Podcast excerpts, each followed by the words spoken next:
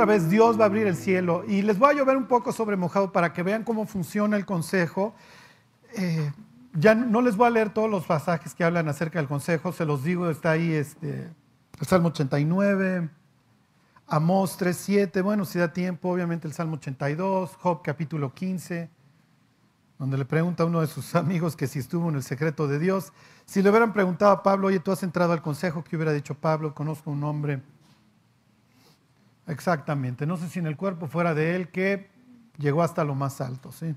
Esa es la expresión. Bueno, ahí están, 18.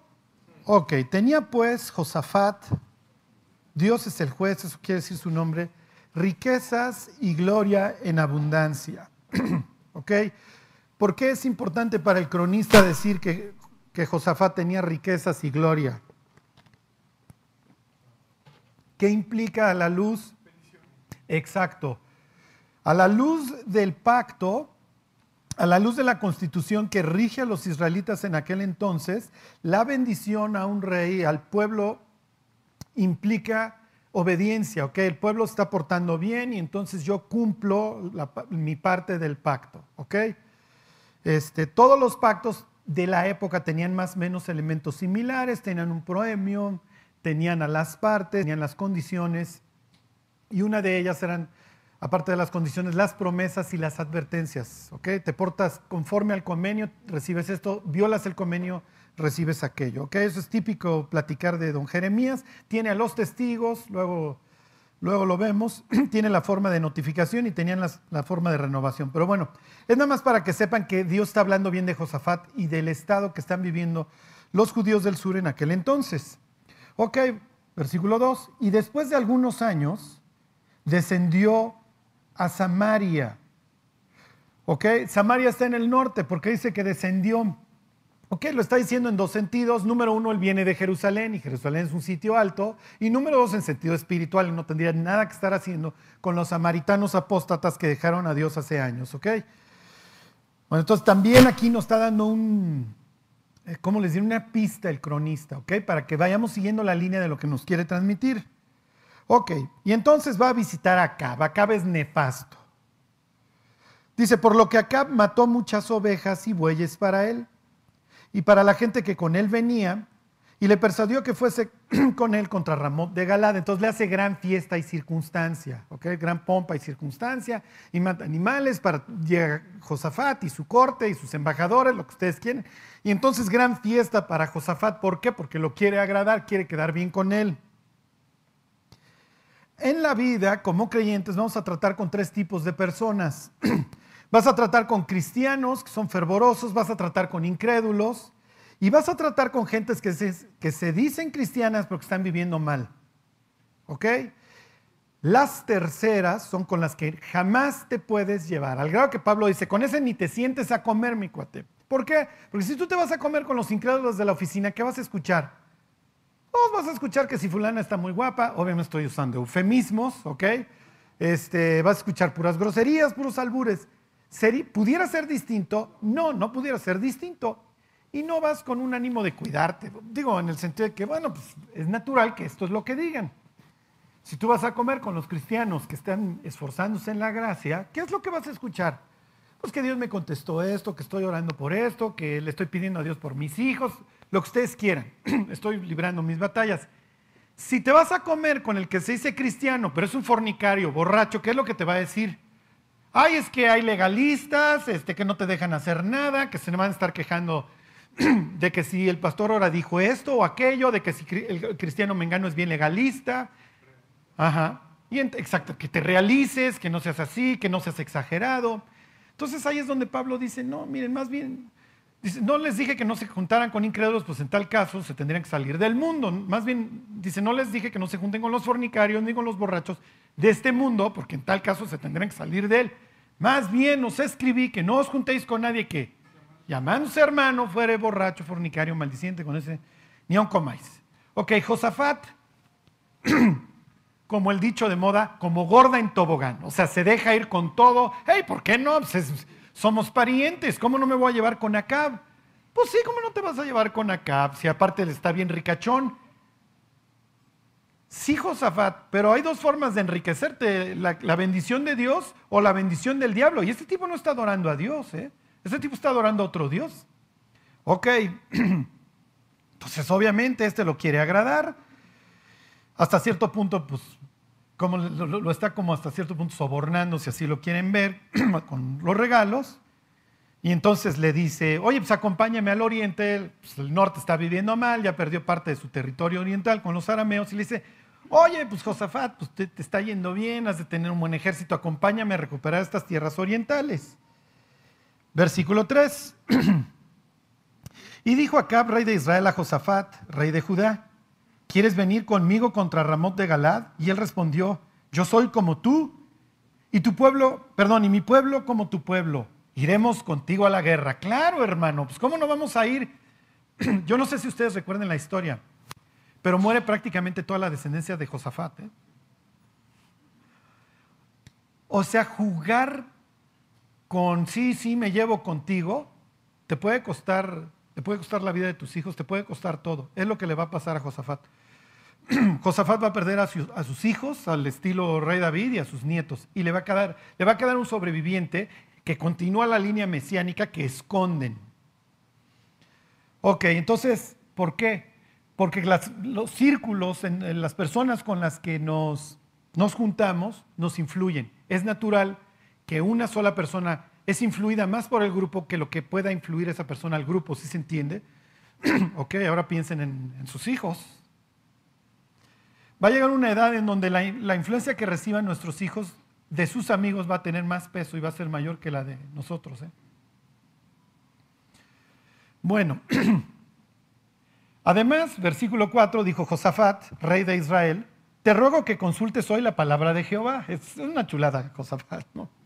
Y entonces le dice, esto es increíble, entonces acá dice versículo 5, entonces rey de Israel reunió a 400 profetas y les preguntó, ¿iremos a la guerra contra, este, contra Ramón de Galad o me estaré quieto? Y ellos le dijeron, sube, claro, porque Dios los entregará en tu mano. Claro, sube. ¿Alguien le suena la palabra 400? ¿Alguien le suenan las palabras 400 profetas? Exactamente, esto es increíble. Y dices, Josafat, digo, ¿cómo vas a continuar en esto? Y si los que recuerdan la historia, el desenlace es patético. O sea, hoy en día está de moda la adicción a la aprobación. Bueno, junto a la adicción a la aprobación, en cualquier manual de, psiquiatría está la foto de Josafat. ¿eh? O sea, por agradar al otro, bueno, hace lo que sea. Entonces, oye, ¿podemos consultar a Dios? Claro, mira, aquí tengo 400 profetas. Mm. A ver, váyanse tantito al libro anterior, a Segunda de Reyes, al capítulo 18. No, no, esto es... Porque miren, si se trata de... Perdón, al Primera de Reyes, a Primera de Reyes. Si se trata de escuchar lo que queremos escuchar, bueno, pues ahí está el YouTube y atásquense que hay fango. ¿Sí me explicó?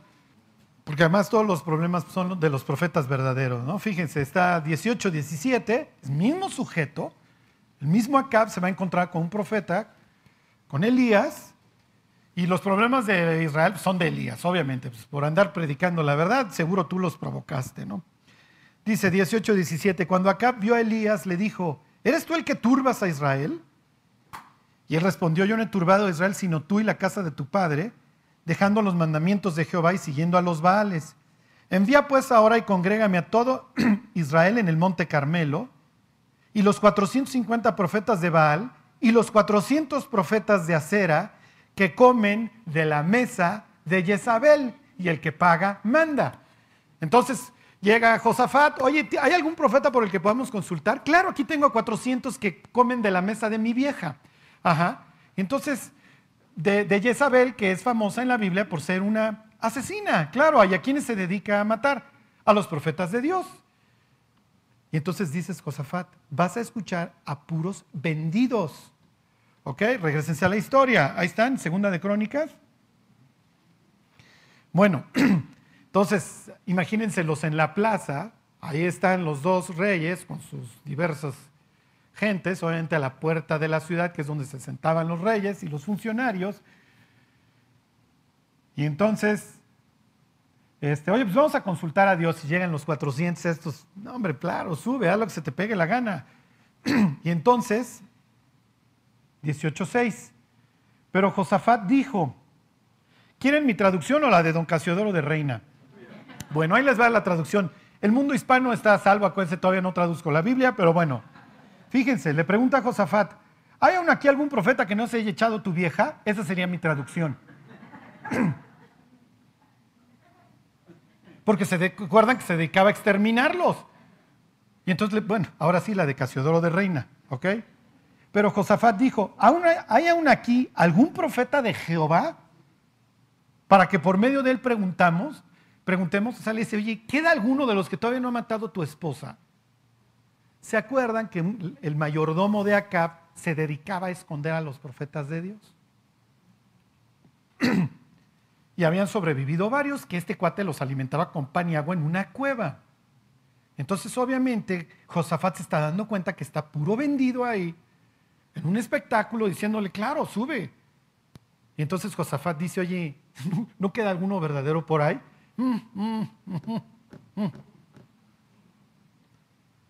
Versículo 7. El rey de Israel respondió a Josafat, mm, ok, aún hay un hombre que todavía no ha matado mi mujer, por el cual podemos preguntar a, a tu Dios, a Jehová. Pero yo le odio, claro, pues cómo no. Porque nunca me profetiza cosa buena, sino siempre mal. Este es Micaías. Oh, mi, quién, qui, cómo o por qué ya Dios. ¿Quién como Dios? ¿Quién como Dios es el que siempre me anda exhortando y me dice cosas que no quiero escuchar? Y entonces le responde Josafat, no, no hable así el rey.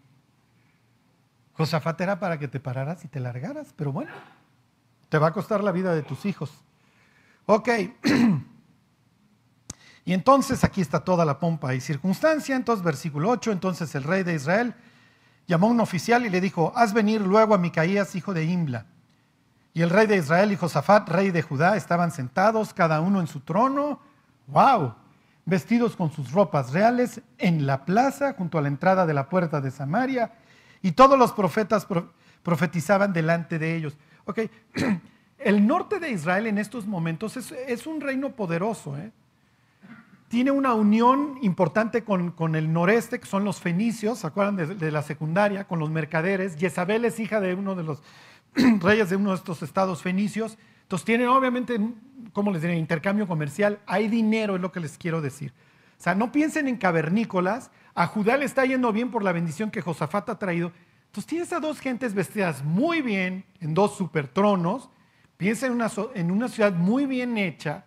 ¿Ok? Así. O sea, lo que les quiero decir es que la escena es, o sea, es importante, es gloriosa. Entonces ahí están los dos ¿Por qué el cronista se preocupa por dar estos detalles? Porque al mismo tiempo, mientras tienes la asamblea en la tierra, tienes una asamblea en el cielo, teniendo lugar en el, mismo momento, en donde Dios va a dar el mensaje. Estos podrán decretar y decir lo que se les pegue la gana, pero el que tiene la última palabra soy yo.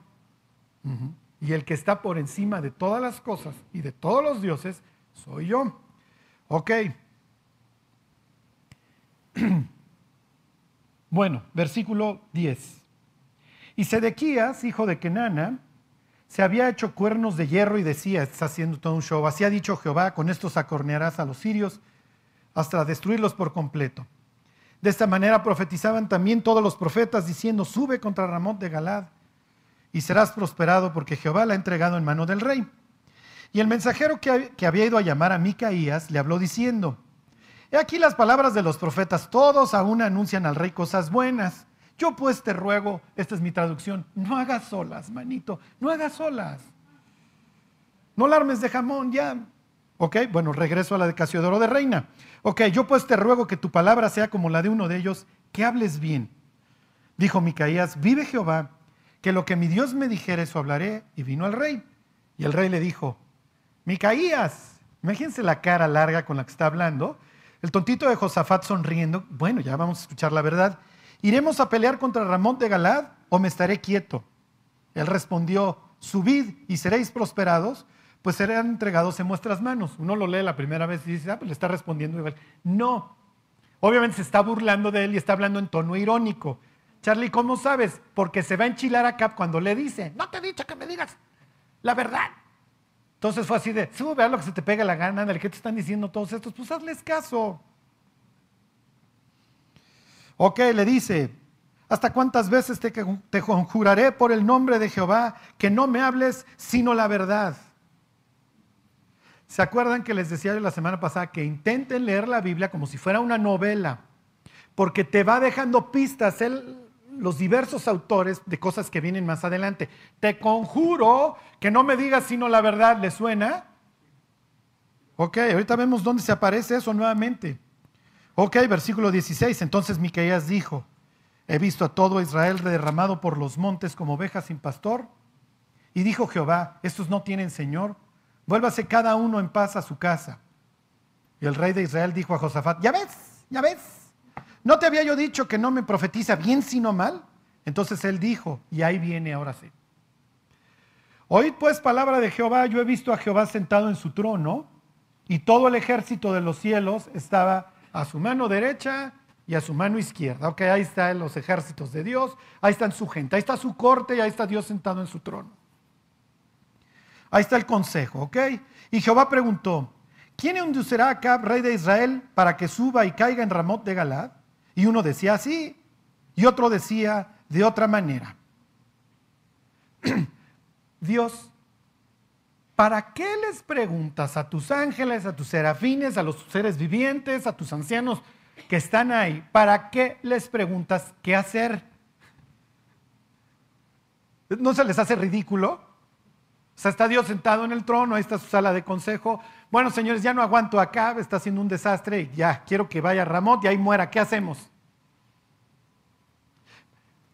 Piensen, todos los que son empleados, la cantidad de problemas que se resolverían en sus empresas si les preguntaran qué hacer. Si llegara el jefe y te dijera, oye, ¿qué hacemos? Y se los estoy trayendo como ejemplo, no porque Dios necesite respuestas de estos cuates como si las necesitan los patrones, ¿sí me explico? Pero quiero hacer énfasis en esta política que tiene Dios de delegación de haz, no quiero que seas un inútil. Henry Ford tenía un dicho que decía, qué lástima que el par de manos que contrato trae un cerebro. Esa era su filosofía cuando diseñó la producción en serie, ¿eh? porque ahí estaba el operario opinando si la si la máquina estaba bien o mal. Cuando los japoneses pierden la guerra e intentan competir en, el ámbito automotriz con el resto de, los países, pues, Estados Unidos, oye, yo perdí la guerra, yo estoy destruido, toda mi manufactura está destruida. Pero los japoneses, al igual que los coreanos, encontraron un tesoro. ¿Saben qué es lo que se encontraron? Que cada operario tiene un cerebro.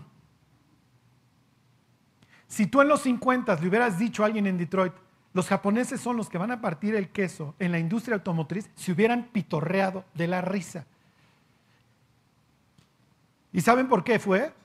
Porque para los japoneses cada operario me puede dar una respuesta. Todos participan en las ideas de la compañía. Entonces Dios tiene esta política. ¿Sí me explico? No te creen nomás para que te me quedes viendo, babeando. ¿Sí me explico? Sino, haz. Ya empezaron a sentir la, la presión, ¿saben? Como siempre les digo, ¿saben lo que somos? ¿Qué somos? somos tres palabras. lo que hay. ¿Ok? ¿Están Naucalpan de Juárez en buenas manos? Voltéense a ver. O ya, muchachos, que viva la delincuencia. ¿Sí me explico? Somos lo que hay. Y Dios va a hacer sus planes a través de quiénes? De nosotros. Somos en ese sentido el cuerpo de Cristo. Entonces, imagínense, a ver, mis seres celestiales, ¿qué hacemos? Y uno dice de una manera y otro dice de otra, ¿ok? ¿Qué quiere decir esta, escena? Que hay respuestas que Dios dice, mm, no, no, no, no. Digo, si tú mañana llegas a tu compañía, ¿qué hacemos muchachos? ¿Incendiamos la fábrica y cobremos el seguro? Mm, no creo que sea la más correcta. ¿Alguien más tiene otra idea? ¿Sí me explico? No creo que haya ese tipo de respuestas, pero ok, esta no, a ver. bueno, continúa esta, escena en el cielo.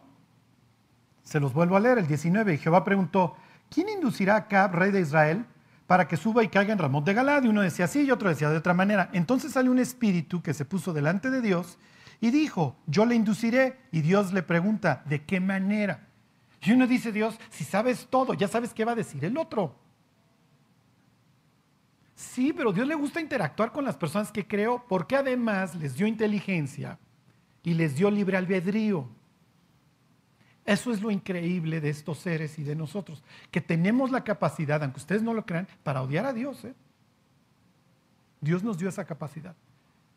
En este caso, pues es alguien ahí, oye, uno de, estas personas, de estos seres celestiales, ¿qué vas a hacer? Y obviamente quiere que el resto del consejo, que el cronista, que Micaía, oh, ¿dónde está Micaía? Micaía ahí está. Todo el tiempo Dios está ahí. Y me imagino que se pone en modo boca, tal vez hablan telepáticamente, pues se pone en modo boca cuando entraba el profeta, entraba Jeremías o Isaías o Micaía. A ver, quiero que se entere este cuate. Ok. Entonces, versículo 21, y él dijo, saldré y seré espíritu de mentira en la boca de todos sus profetas. Y Jehová dijo, tú le inducirás y lo lograrás, anda, y hazlo así. Y lo despacha. Versículo 22, y entonces ya está hablando Micaías. Bueno, continúa Micaías contando la historia. Y ahora aquí Jehová ha puesto espíritu de mentira en la boca de estos tus profetas, pues Jehová ha hablado mal en contra de ti. Entonces Sedequías, otra vez el falso profeta, hijo de Kenana, se le acercó y golpeó a Micaías en la mejilla. ¿Dónde he visto esta historia? Tienes al rey, tienes a la autoridad conjurando. Por el otro lado tienes una persona golpeando en la mejilla al profeta. Y luego el profeta va a decir, tú lo vas a ver.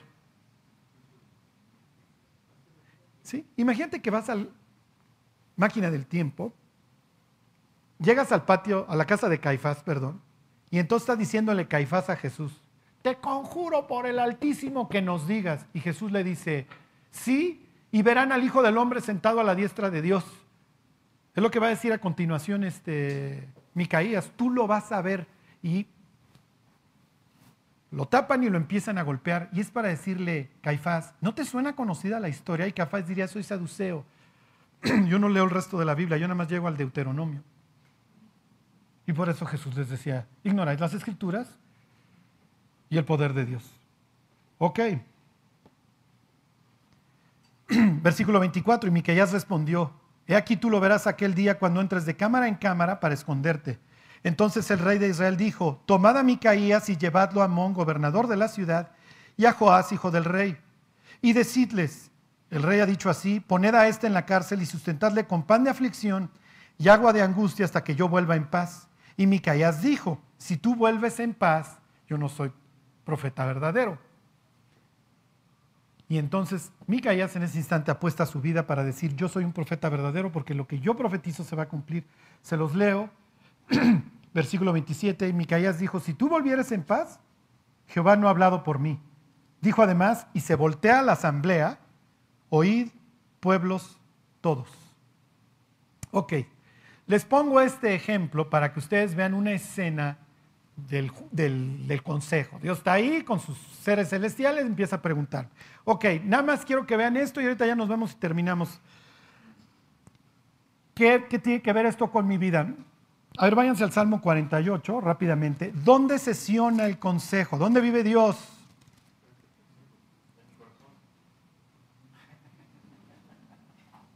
Sí, bueno, no, así está bien. Exactamente, Dios vive en un monte. ¿Ok? Miren, no les voy a entrar en muchos detalles, no, no, no, tiene mucho caso, además se me acaba el tiempo.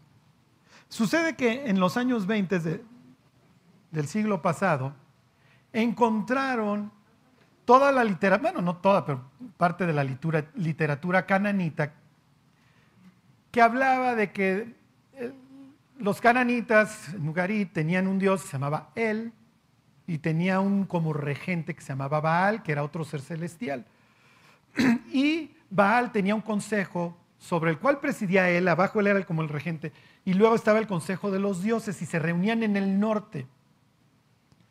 ¿Ok? Zafón es la, palabra. Se los dije cuando vimos sofonías, pero yo creo que ya se les olvidó. Nada más quiero que lo, que lo tengan en el cerebro para que vean cómo los vecinos tenían su versión de Dios, pero distorsionada. Fíjense, dice 48, grande es Jehová y digno de ser en gran manera alabado.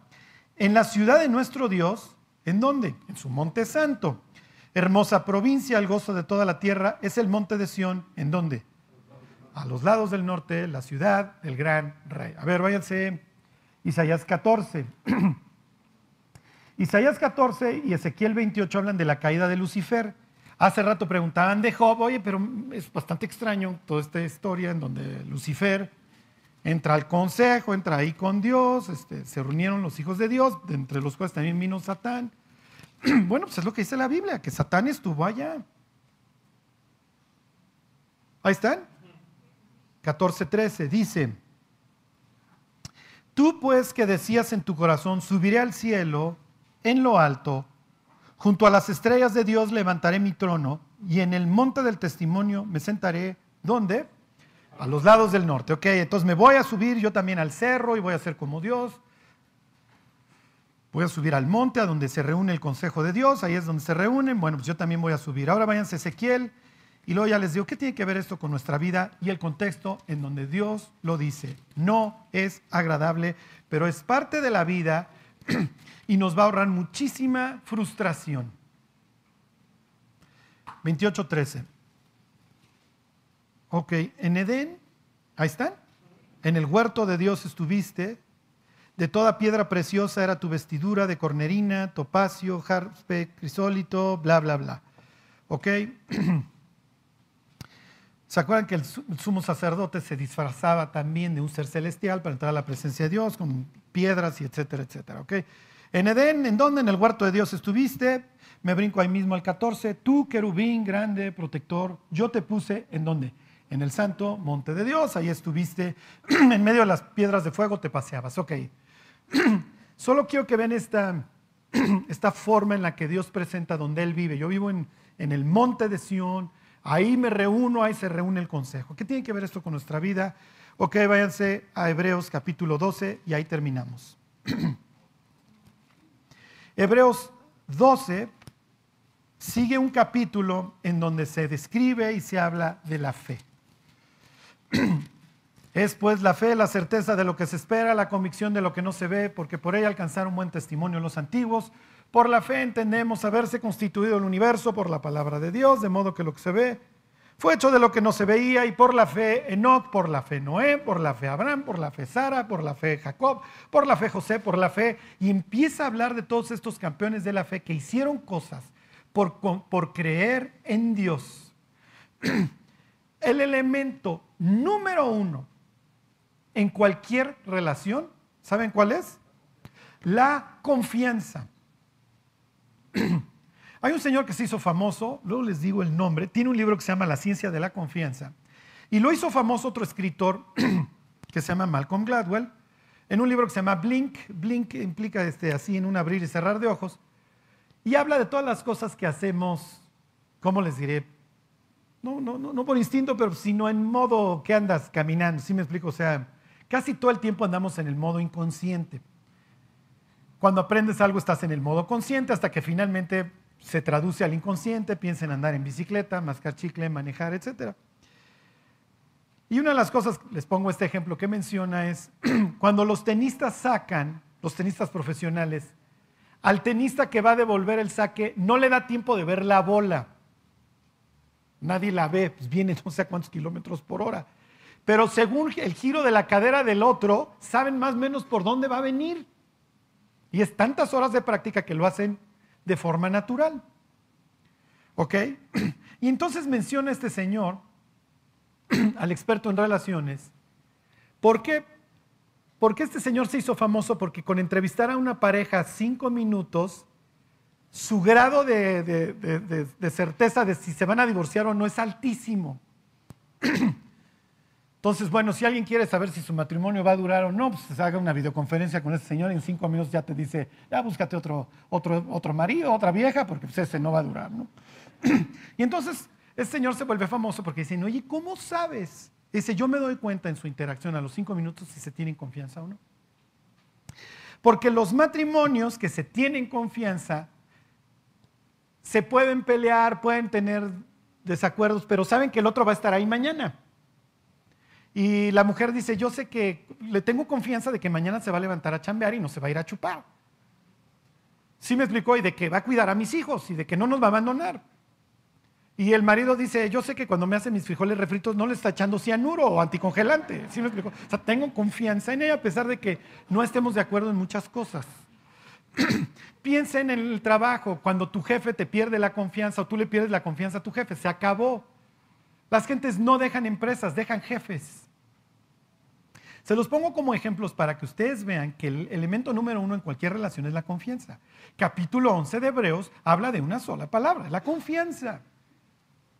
Por la confianza que tenía Dios, perdón, Moisés en Dios dejó Egipto no temiendo la ira del rey. Por la confianza que tenía, menospreció los placeres temporales del pecado, rehusó llamarse hijo de la hija de Faraón y prefirió sufrir este, ¿cómo dice? aflicciones con el, con el pueblo de Dios.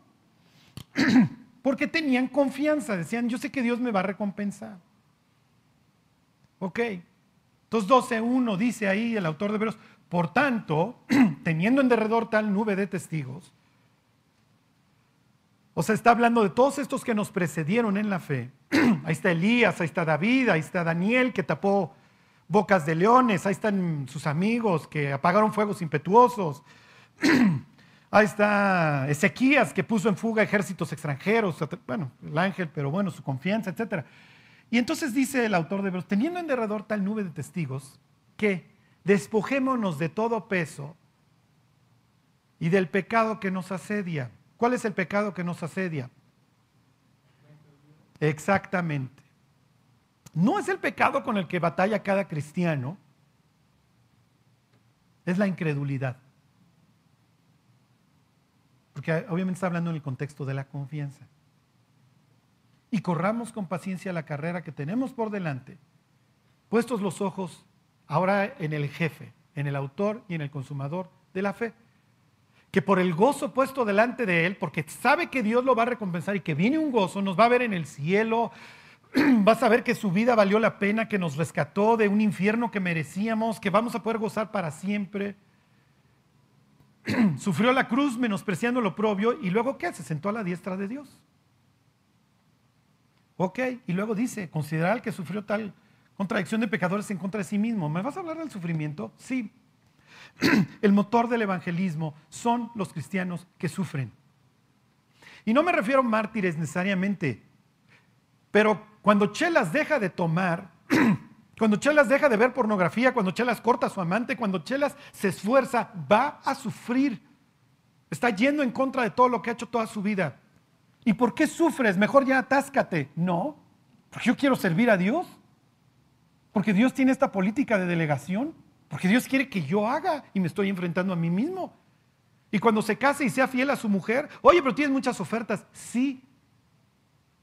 Pero estoy muriendo, estoy cargando mi cruz, estoy muriendo a mí mismo. Y si yo no muero a mí mismo, si yo me pongo a cantar las alabanzas borracho, ¿a quién voy a convencer? ¿Qué impacto puede tener mi vida si vivo mal? Piensen en todas esas personas que están en un matrimonio que están sufriendo, pues dicen, aquí yo me voy a morir, porque yo dije que en, enfermedad y en salud, en pobreza y en riqueza, y esto es lo que Dios quiere. Y Dios fue fiel conmigo hasta la muerte, yo voy a ser igual. Y pudiera yo tirar el arpa, pero no lo voy a hacer. Y entonces dice el autor de la carta a los hebreos, consideren a Cristo, sufrió y pues, tenía un objetivo, salvarnos. ¿Cuántos papás no sufren y a veces dicen, ya, no voy a apelar a mi hijo, mi hijo está re malo, tengo que ir a sacar de la cárcel cada 15 días. No, no. Como dice el cantar de los cantares, su bandera sobre mí fue amor. Y la voy a enarbolar y hasta que me muera, como lo hizo Cristo con nosotros. Ok, todavía los va a regañar el autor de Hebreos. A esto se lo está llevando el tren, ¿eh? Lo están matando, lo están aprisionando, lo están privando de sus bienes.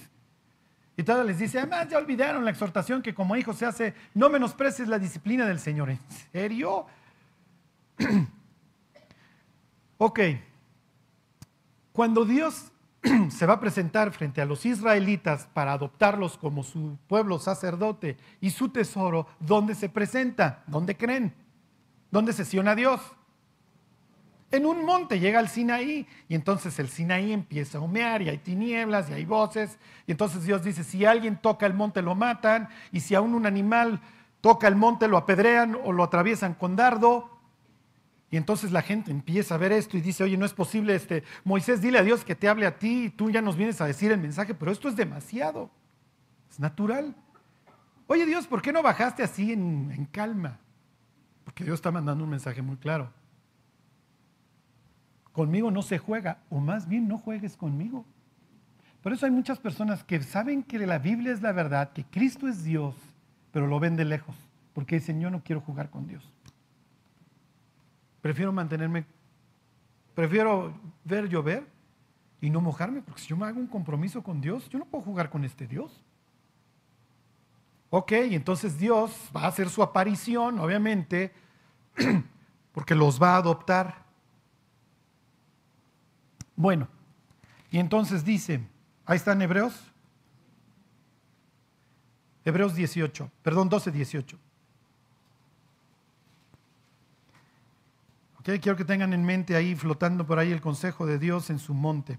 Porque no os habéis acercado al monte que se podía palpar y que ardía en fuego, a la oscuridad, a las tinieblas y a la tempestad, al sonido de la trompeta y a la voz que hablaba, la cual los que la oyeron rogaron que no se les hablase más, porque no podían soportar lo que se les ordenaba. Si aún una bestia tocar el monte, sea apedreado o pasada con dardo. Y tan terrible era lo que se veía que Moisés dijo, estoy espantado y temblando sino que os habéis acercado al monte de Sión. Ah, nosotros también. Oh. Sino que os habéis acercado al monte de Sión, a la ciudad del Dios vivo, Jerusalén la celestial, a la compañía de muchos millares de ángeles, a la congregación de los primogénitos que están inscritos en los cielos, a Dios el juez de todos los espíritus de los justos hechos perfectos, a Jesús el mediador del nuevo pacto, y a la sangre rociada que habla mejor que la de Abel el autor de Hebreos dice, tú también ya te acercaste al monte. Cuando habla de la compañía de los ángeles, está hablando de, festividad. Los ángeles están celebrando. ¿Alguien vio ganar al Liverpool en la semana? Y se quedaron los jugadores a cantar el himno de Liverpool. Misma escena. A eso nos acercamos, a los ángeles diciendo, síguele. Qué bueno que estás caminando con el Dios verdadero. Nos acercamos a los primogénitos cuyos nombres están escritos en el libro de la vida, somos parte de ese directorio, a los espíritus de los justos que, hechos perfectos, los cristianos que ya partieron, que ya son perfectos. Y esa es la nube de testigos, que todos los días diciéndole al cristiano, sigue, sigue, no desperdicies tu vida, porque así como Micaías Así como Jeremías, así como el pueblo cuando fue adoptado por Dios se acercó al monte, dice ustedes también, al monte de Sión, a la ciudad celestial, a la Jerusalén. Y un párrafo arriba dice, no hay entre vosotros profano, perdón, fornicario o profano como Esaú, que por una sola comida vendió su primogenitura. No haya un incrédulo que cuando consideró todas las recompensas de Dios y lo que implica acercarse a este monte, dijo, me vale si me voy a morir. ¿Cuántos cristianos hoy están dejando, como dice ahí, por la fornicación? Porque es realmente incredulidad, una vida limpia que pudiera ser de impacto. Y Dios diciendo aquí, sí, tú también te acercaste, pero no es para un show, ¿eh? no es para darte dones, vas a sufrir. Y tu vida, tu vida nueva es la que va a impactar al resto del mundo. Cuando vean que amas a tu cónyuge, que amas a tus hijos, que tú no te drogas, que tú no es, que tú amas a Dios, que vives en la compañía de los ángeles, de los primogénitos escritos en los cielos, que tú vives en la presencia de Dios y que no vas a vender tus derechos, tu primogenitura, la bendición de Dios y las recompensas por un plato de frijoles.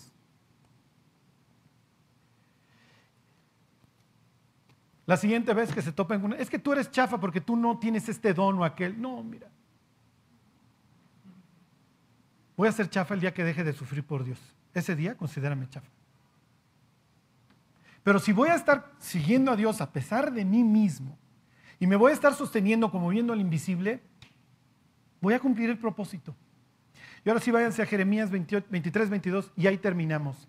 Y dice Dios que si los profetas hubieran estado en su consejo, entonces hubieran hecho volver a los, a los judíos de sus malos caminos. Si los cristianos viviéramos al pie de este monte, al pie del monte de Sión, y supiéramos que hay una congregación de ángeles, que hay un Dios que nos está viendo, entonces cumpliríamos el propósito. Seríamos la sal que evita la putrefacción, seríamos la luz del mundo. Estaríamos llamando a las personas a un arrepentimiento genuino. Eso es lo que necesita el mundo. No si tienes dones o no tienes dones. La sangre de los mártires, ¿se acuerdan? Era lo que hizo brotar las semillas del cristianismo. Dice Dios 23, 22, pero si ellos hubieran estado en mi consejo, perdón, en mi secreto, en mi sod, lo mismo, habrían hecho oír mis palabras a mi pueblo y lo habrían hecho volver de su mal camino y de la maldad de sus obras. Si los cristianos tomamos el sufrimiento en serio y decimos, pues sí, o sea, yo quisiera hacer de mi vida una destrucción, pues no lo voy a hacer. Ay, amiga, ya deja el patán de tu marido. Ay, ya deja tu vieja que te está grite y grite. Yo, yo por menos de eso ya hubiera puntos suspensivos. Pues sí. Pues sí, pero yo tengo que considerar que sufrió tal contradicción de pecadores contra sí mismo. Y tomarlo como un ejemplo. Y continuar porque eso es lo que va a tener un impacto en el mundo. Ahora sí ya les quedó. Sí, Dios efectivamente nos da dones. Pero traen aparejado esto, ¿eh? Traen aparejado esto. Que no desperdiciemos nuestra vida. Y miren, no necesariamente dones para que hablemos en idiomas extranjeros, sino para que edifiquemos a la iglesia. Bueno, pues vamos a orar que Dios lo haga en nosotros y cantamos y luego nos vamos. Dios, te damos gracias por tu palabra, Dios. Y sobre todo, Dios, por tu presencia, Dios. Porque nos permites acercarnos a ti. Dios, en plena certidumbre de fe. Gracias, Dios, porque nos abriste las puertas del cielo, Señor. Y no es que rasgaste nomás una tela, Dios, rasgaste a tu propio Hijo por nosotros. Ayúdanos, Dios, a estar a la altura del llamamiento Dios sigue transformando nuestra vida. Guárdanos y bendícenos, Dios. Te pedimos, Dios, que seamos una iglesia que constantemente se esté acercando a ti, Señor. Entendemos que nos amas y que eso es lo que quieres. Te lo pedimos por Jesús. Amén.